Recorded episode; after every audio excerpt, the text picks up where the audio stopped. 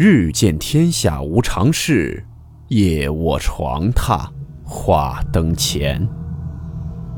欢迎来到木鱼鬼话。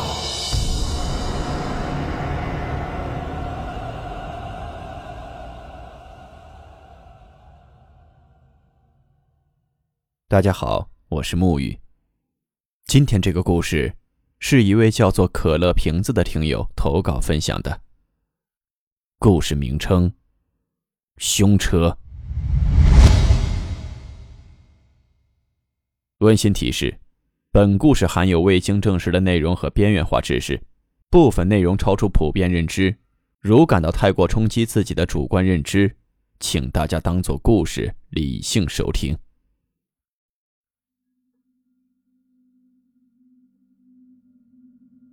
这件事儿是发生在前几年，也是因为那件事儿，我现在基本很少开夜车了，特别是深夜一个人在荒无人迹的地方，我是根本不会去的。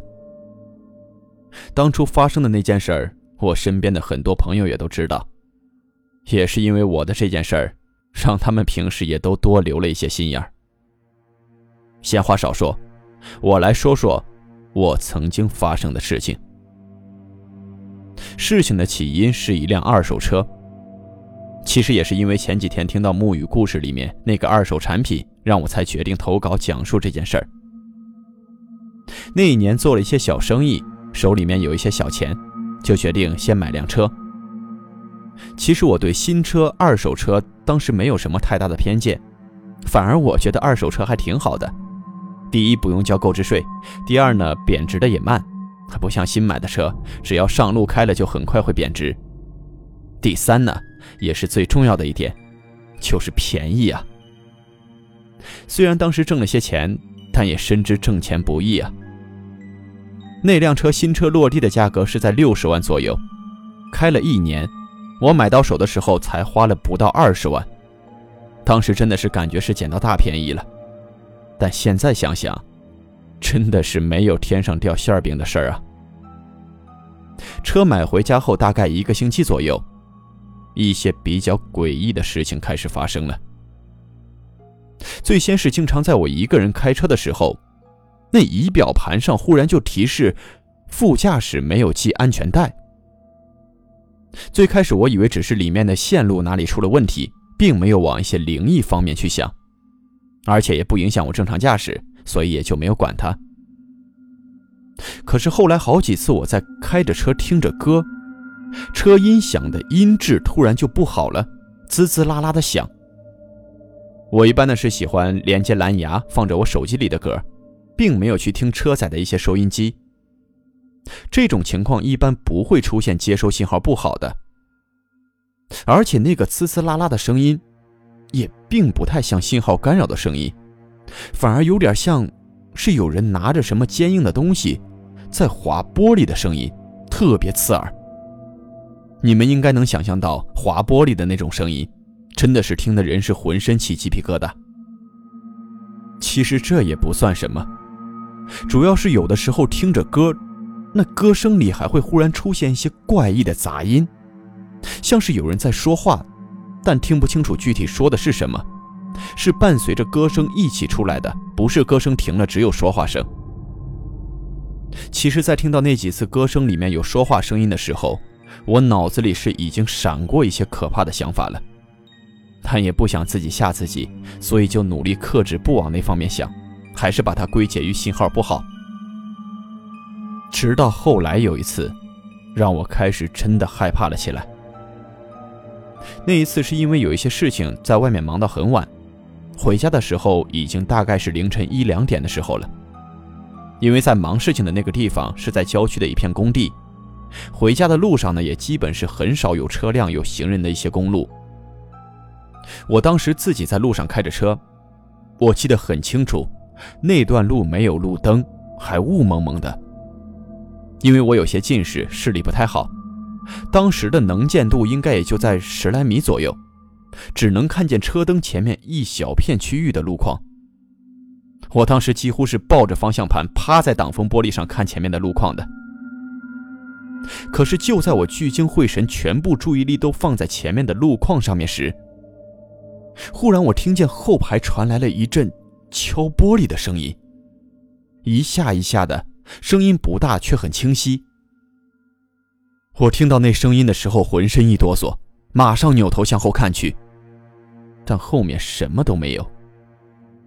可就在我把头扭过来的瞬间，前面出现了一辆车，差一点点就跟那辆车撞上了。可以说，我只要晚扭回头一秒，可能我现在就没办法给大家投稿故事了。而且对面来的那辆车也很怪，就感觉是突然出现了似的。当时真的是吓出了一身冷汗。其实这个时候，我已经觉得车子有点怪怪的了。但是在那个环境下，我自己一个人肯定不敢往太深的地方想，就一直安慰自己说那敲窗户的声音可能是风刮的什么东西正好打在了玻璃上。其实现在想想，那会儿的安慰真的有点扯淡了。我心里很清楚，如果有风，哪儿还有那么大的雾呢？什么东西能刮到我的后玻璃上面？刮也应该是刮到前面挡风玻璃啊。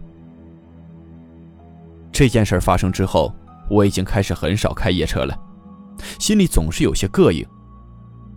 不过，接下来发生的两件事儿，让我彻底需要正视这个问题了。那一天是我女朋友过生日，晚上请了她还有她的几个闺蜜，又是喝酒又是唱歌的，玩到了半夜。把那些人送回家后，我俩拐了个弯没有回家，去了一个小河边。到那儿之后呢，我们也没下车，直接就搂在了一起。我俩就这样正亲热着，突然车里有人说话，没错，是车里面，准确的说是有声音，我不能确定是不是说话声，因为听不清说的是什么，只能说是感觉有一个人在说话的样子，就那种小声的嘟囔，语速很快。我一下子意识到不对，脑子嗡的一声。当时就软了。我当时正跟女朋友亲着，所以那声音百分百不会是我俩发出来的。那这声音是从哪儿来的？我打了个哆嗦，背后起了一层鸡皮疙瘩，慌乱的四处去看，车里没有什么异常，窗外黑漆漆的一片，什么也看不见。女朋友一头雾水的问我怎么了，我说你有没有听到什么声音？她说没有啊，然后伸手又拉我说快点吧。我顺手把她拉了起来，提上裤子就跟她说咱走吧。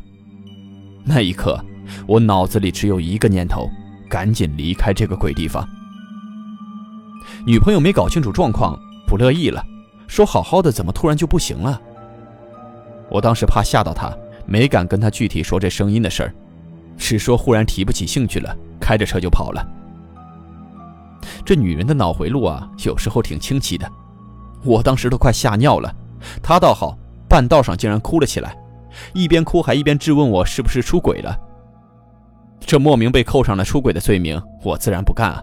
我说没有，但他不信，说你还嘴硬，以前每次都猴急猴急的，要不是在外面有了别的女人，我躺那儿你都提不起兴趣，我就那么差劲吗？我这才意识到说错话了。赶紧指天发誓，我真不是那个意思。他说：“那就用事实来证明。”我把我手机给他，让他随便翻随便看。他也没看我手机。可能那晚真的是吓得不轻。到家后又拉着我试了几次，嗯，都没成功。他就开始无理取闹起来，任我好说歹说就是不听。后来直接就摔门走了。他走后，我就开始给他打电话，但电话一响，他就给我挂了。我躺在床上翻来覆去的睡不着。我跟女朋友在一起三年多了，一直挺好的。那个时候，俩人正商量着五一去见家长，我这才买了辆车，准备在未来丈母娘面前加点分儿。没想到，这分儿还没加上，他先给我整不举了。哎，就在我正胡思乱想的时候。忽然就听到了一阵敲门声。我看了眼手机，当时是晚上十二点多，我以为是女朋友回来了，就直接去开了门。可是门外站着的，并不是我女朋友，而是楼上的一个大哥，醉醺醺的站在外面。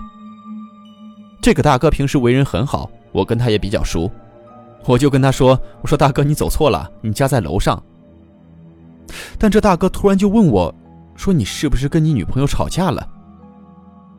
我心想：这你都知道，这楼层的隔音也太不好了吧。我有些尴尬，那大哥就接着说：“说他刚才喝酒回来，听见我的车里有个女人在哭，呜呜的哭，哭的可伤心了。”大哥说他隔着玻璃往里面瞅了瞅，看见后座上好像有个女的在那儿一抽一抽的。大哥这话听得我汗毛都竖起来了，脑子里首先闪过了一个疑问：我女朋友怎么进的我车里？我的车门是锁着的，车钥匙是在我这里啊。那大哥说完后就晃晃悠悠的上楼了。我拿手机给女朋友打电话，她又给我挂掉了。想了想，我决定还是先下楼去看看。楼里惨淡的路灯，我那辆车静静的停在角落里，可是并没有大哥说的哭声啊。我硬着头皮往车边走了走，想开门。可车里面黑漆漆的，我又想起来在河边听到的声音，最后还是没敢开那车门，只是趴在车窗上，用手挡住旁边的灯光，往里面去看。车里面没人呐。当我的视线往下移了移，我发誓，当时我整个人真的有灵魂出窍的感觉了。我看到。在我车里面，我的这个位置的车门边下面的位置，有一张人脸，正仰着头看着我。他就好像是蹲在了车门里面，只露出了半张脸。我直接一口气差点没上来，撒开腿就往回跑。我没回家，直接冲到了楼上大哥家，敲开了门。我把刚才的经历跟大哥说了。大哥的酒也醒了，他也开始后怕，刚才他听到的哭声是个什么玩意儿？我跟女朋友发了短信，大概就是跟她说一下，现在先别闹脾气，有很严肃的事情，是正事儿，让她接一下电话。他接了电话后，我才知道他从我这边走之后，直接就回他妈妈那里了，这会儿正在家呢。我把事情的来龙去脉跟他说了，听我严肃的语气。我女朋友知道不是开玩笑的，最后说了几句安顿好女朋友后，我就在大哥家跟大哥聊了起来。最后聊到了这车，大哥说了句：“这车有问题，明天去买车那里问问。”当天晚上我在大哥家睡了一晚，我是真不敢回家去。第二天我去了买车的地方，跟那个老板聊了很长时间，把最近的事情也都跟他说了。甚至好几次差点出了意外。老板发现事情也挺严重的，就跟我老实说了，说这车是辆事故车，但是具体发生的什么事故，他也真不知道，因为收的时候很便宜，就没有问那么多。最后，这位老板给我介绍了一个人，是一位先生。找到那位先生后，他看了看这车，问了问我情况，也不清楚他在那儿捣鼓了些什么东西。最后说，这车之前发生过意外，车里死过一个女孩子。但是这女孩子对车原来的主人怨气很深，不过她没办法离开这辆车，所以她好几次发出动静，只是想让我帮她。这一下给我整懵了，我啥也不知道怎么帮她。那先生人还不错，说我不用管了，让他来处理车子，让他先开走两天。那个卖车的老板倒是人也不错。把钱也退给了我，并且那先生的费用也是他帮忙掏的。只是不知道最后这车是怎么处理的。我最后还是老老实实的买了辆新车。不过这里最后要提一句啊，我身体很健康。那晚那次呢，可能只是因为吓着了，我还是个很健康的男人。